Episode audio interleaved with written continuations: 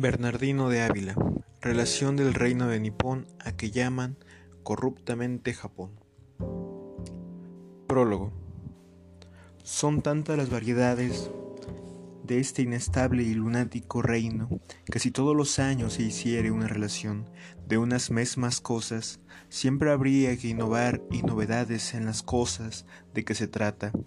que más firmes parecen por los diversos sucesos que a menudo suceden, inestabilidad de las cosas y desórdenes que se siguen, y aunque es cosa cierta que no puede haber estabilidad perfecta en las cosas de este mundo, en este reino más que en otra alguna parte, se ve con evidencia la poca firmeza y grande variedad suya. Y porque viene a propósito,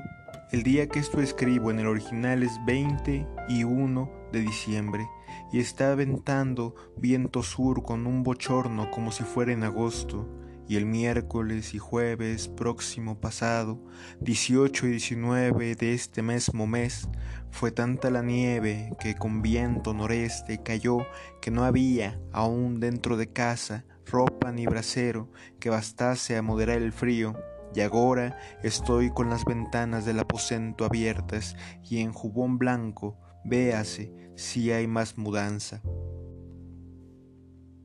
El año de noventa y ocho hice este mismo lugar una copiosa relación que, por manos de diversas personas, se vio en muchas partes, y lo que en esta dijere y relatare en substancia será lo mismo, aunque será más copiosa, porque acrecentaré algunas cosas que más bien han sucedido y otras particularidades, y quitaré algunas que puedan excusar, certificando a todos los que vieren que no me aparto un punto de la verdad y certinidad en todo lo que tratare porque no es mi intento vender gato por liebre a los que han de ver que como cosas de tan remotas partes y de donde ya se esparcen por el mundo diversas fábulas, huelguen de la leer y oír, y será gran sin razón que haré gastar el tiempo en leer mentiras. De esto seguro a todos, porque ni por ni por curiosidad, ni por ignorancia, incertidumbre, ni sociedad, diré más de lo que fuere pura verdad en todo, y así en algunas cosas fuere prolijo, será por no poder ser menos, y por parecerme que gustarán de oír cosas de tierras extrañas, que tan tarde han venido a nuestra noticia y frecuencia, y si en otras pareciera corto, será por excusar prolijidad y porque mi intento es complacer a todos. Capítulo 1 Del origen de los Japones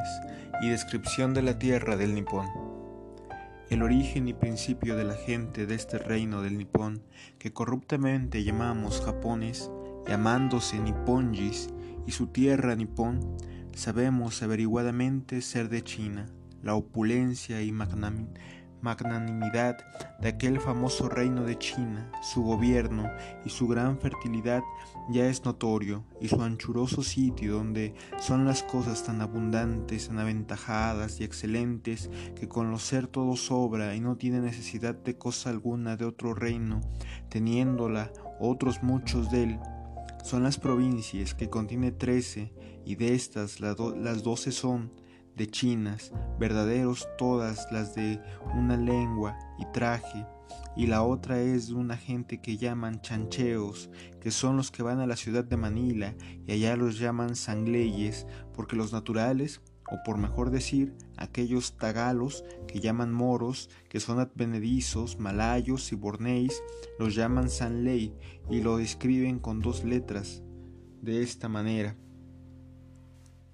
Estos tienen muy diferente género de lengua, aunque la letra, traje y costumbres es todo uno, excepto que unas caperuzas que traen de sedas de caballo hechas de red de aguja, las traen los chancheos más altas mucho, pero son más robustos y guerreros, y más mal inclinados, traidores y muy soberbios, y tan diferentes que de los mismos chinas son desamados, y aborrecidos y tienen por afrenta llamarlos chancheos. Esta provincia de Chancheos está en la costa del mar de frente cuasi de la isla de Manila y está a 110 leguas de la provincia de Cantón y 240 de este reino y es la más fértil de todas las otras de China y por mejor decir no hay otra que lo sea sino ella parte por ocasión de la tierra y parte por ocasión de la gente, estos Chancheos, aunque cuando los chinas por los años de los 800 se recogieron a su reino, desamparado a otros muchos que sojuzgaron por ser señores de mucha parte de Asia y de la mayor parte de la India oriental, donde no hay muchas señales de ellos, que yo he visto algunas antiguayas, particularmente una pagode que está en Nagapatan, que llaman hoy en día los naturales y portugueses el pagode de las chinas, que hace cerca de mil años que se hizo. Fueron señores de Pegu y de Patán y de Siam, y hoy en día el rey de Siam les tiene reconocimiento. Fueron señores de la famosa isla de Taprobana, y por ello se llaman sus moradores chingalas señorearon a Bengala y el Arcam y Tango y recogiéronse porque habiendo un edificio antiguo hallaron una escritura que decía que el reino de China se conservaría y no reconocería a otro en cuanto no tuviese ambición de gobernar y señorear otros reinos, pero aunque se recogieron y mandaron que nadie navegase, si no fuese en las armadas del rey por la costa de su tierra, guardándola, los chancheos fueron los que nunca bien obedecieron y así continúan con su navegación escondidamente aún hasta la India, y así ellos descubrieron la China a los lusitanos, y hubo entre ellos grandísimos corsarios. Y esto ha durado hasta ahora, porque no ha treinta y seis años que Limajón, un corsario chancheo, quiso tomar la ciudad de Manila, estando ella bien flaca y con poca gente, y la tomara si Dios no enviara al mariscal Gabriel de Rivera con una poca de gente que la socorrió y el día del glorioso apóstol San Andrés se dio una batalla a los angleyes en que murieron mucha cantidad de ellos y huyeron desbaratados y por esta razón es hoy el santo apóstol patrón de aquella ciudad.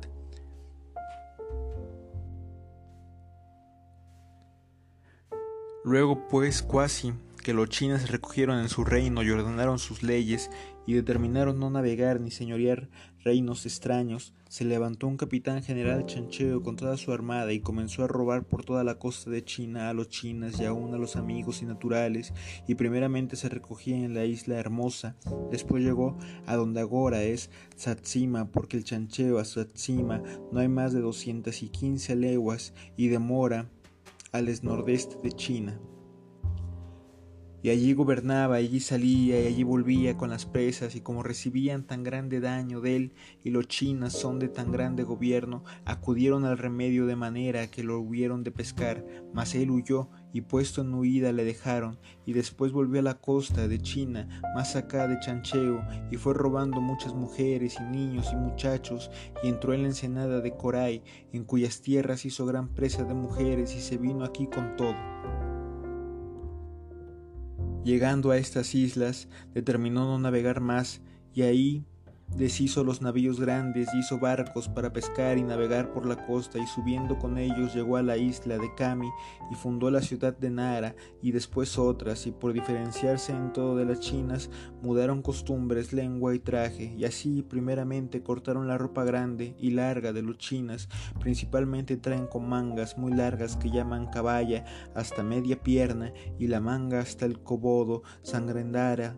del brazo y la llaman Quirimón y le ciñeron con un cinto de dos varas de largo que sirve de cinto de traer las katanas. El China, aun siendo honrado mercadero popular, como no sea pescador o de otro oficio bajo, no andará descalzo por ningún modo. Ellos no lo tienen por afrenta, y si así se descalzaron y comenzaron a usar solo unas alparcas, después inventaron los faquimonos o soris de paja, de que se tratará luego. En China trae el cabello largo peinado y atado muy curiosamente y cubierto con un gravín de sedas de caballo, hecha una redecilla muy pulida y encima de esta, cuando van fuera y llevan una montera sin falda de un palmo de alto hecha de lo mismo, pero los chancheos la usan muy más alta. Estos pues cortaron el cabello y dejaron de un palmo poco más y rayeron a navaja la mitad de la cabeza por la parte delantera dejando una corona calva, y este cabello lo ata en el colodrillo de un cordoncillo de piel, y lo atado lo doblan, y queda como una lanzada, como un rabo de puerco, hablando con acatamiento de quien lo leyere y oyere determinaron ejercitarse en las armas y usarlas, y así mejoraron los alfanjes de su tierra e hicieron otros mejores. Aunque casi de una hechura llamaron la katana y los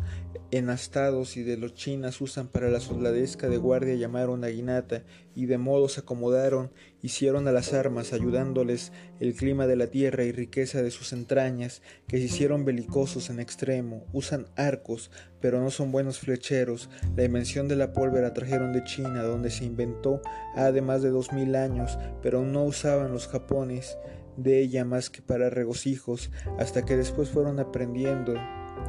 de los lusitanos comenzaron a corromper la lengua y salieron con ello, de modo que como sea china verdadero, no lo puede pronunciar perfectamente, usan letras y caracteres casi de, casi de china, mas no los chinas no usan de ello, ni los entienden más que las letras que llaman cobitas, que no quitaron nada, y hoy en el palacio del Dairi está más en su punto la escritura china, y en la corte y los bonzos, que son sus padres, usan mucho estas letras y vocablos cobitos, y finalmente tanto se desviaron de su natural y fueron convirtiéndose en otro género de gente, que no hay China que parezca Japón, ni Japón que quiera parecer a China. Andando tiempos, vinieron los mismos chinas chancheos a tener alguna comunicación con la gente de Satsima, que es la tierra más llegada a la China y a los japoneses les pareció tener comunicación con ellos y con los demás chinas y la comenzaron a tener y enviaron sus embajadas a la gran China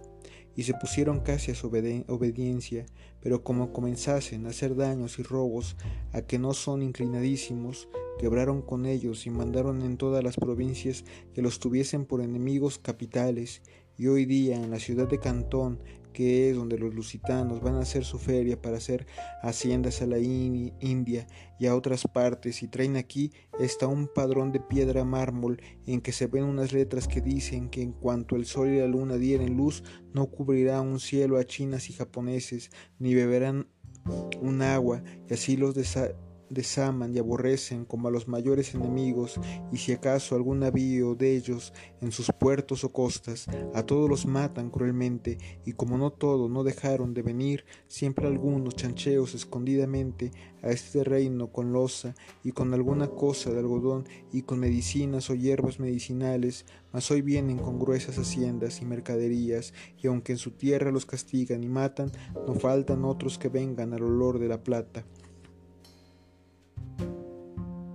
En este reino de Japón muy fértil y las mujeres de él muy fecundas, por cuya causa se multiplicaron de modo que poblaron las dos islas principales y después las otras comarcas, y aún no cabían en ellas. Las dos principales son las que llamaron Kami y Shimo, que significa Kami cabeza, Shimo abajo. La isla de Kami está en, de 34 para 43 grados de altura de polo y está echada de este a oeste hasta los 37 grados y de allí corre al norte hasta 43 y esto no se ha sabido hasta ahora y la de Shimo hasta de 30 y medio escaso hasta 34 tiene la isla mayor llamada Kami 340 leguas de largo y de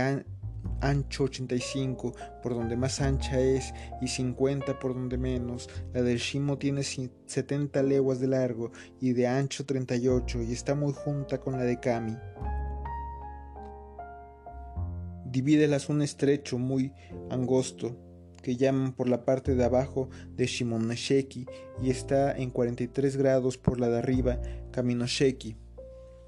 que está en 34 grados y medio. Hacia la parte del este de esta isla de Shimo está otra isla más pequeña que es de 88 leguas de ámbito llamada Tosa y por otro nombre Shikoku que quiere decir cuatro reinos. Es tierra muy fértil, buena y poblada.